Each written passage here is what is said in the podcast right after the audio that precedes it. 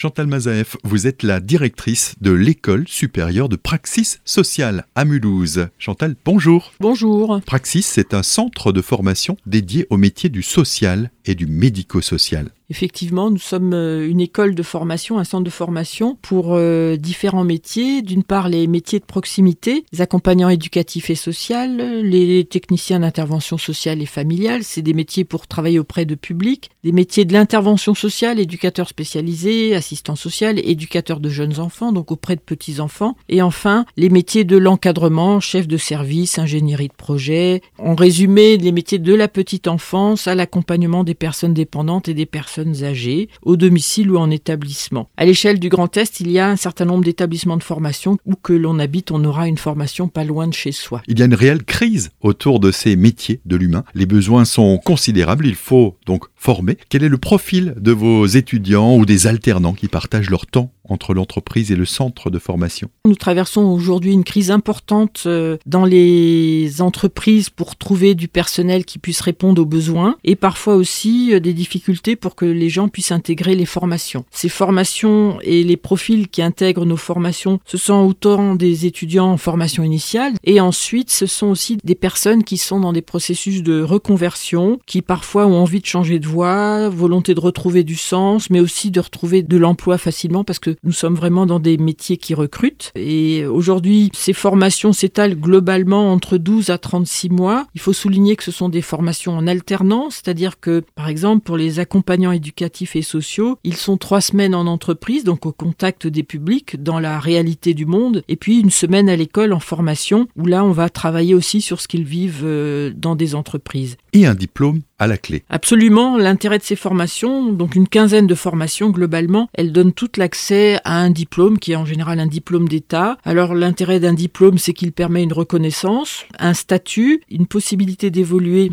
grâce à la formation continue. Il y a aujourd'hui, c'est vrai, une prise de conscience hein, de l'importance de ces métiers du sanitaire et du social. Effectivement, une prise de conscience qui démarre euh, localement, mais qui va jusqu'au ministère, hein, qui est le ministère de l'Action sociale. Donc là, il y a plusieurs mesures qui ont amené une revalorisation salariale pour certains de ces métiers. Les métiers de l'aide à domicile vont être revalorisés et aussi, surtout, euh, c'est aussi une réflexion qui est menée aujourd'hui sur la question des conditions et de la qualité de vie au travail. Comment s'informer ou rejoindre l'une de ces formations? Alors, il y a plusieurs voies pour euh, avoir accès à l'information. Il y a des salons des métiers sur tous les territoires, des forums d'orientation. La région mène aussi des forums. Il y a le portail de la région sur lequel euh, vous trouverez toutes les formations qui sont présentées, développées par la région au sein de nos établissements. Bien sûr, Pôle emploi, les missions locales et bien sûr aussi les sites des écoles et les journées portes ouvertes que font les différents centres de formation. Pour euh, intégrer les formations, il y a différentes modalités. Soit on passera par un entretien, ce qu'on appelle de positionnement, qui permet d'évaluer le besoin de formation, soit aussi des épreuves d'admission. Tout dépend des types de formation. Des métiers qui recrutent avec un partenariat centre de formation et entreprise du secteur. Ce sont des formations qui sont toutes en alternance. En général, la moitié de la formation se fait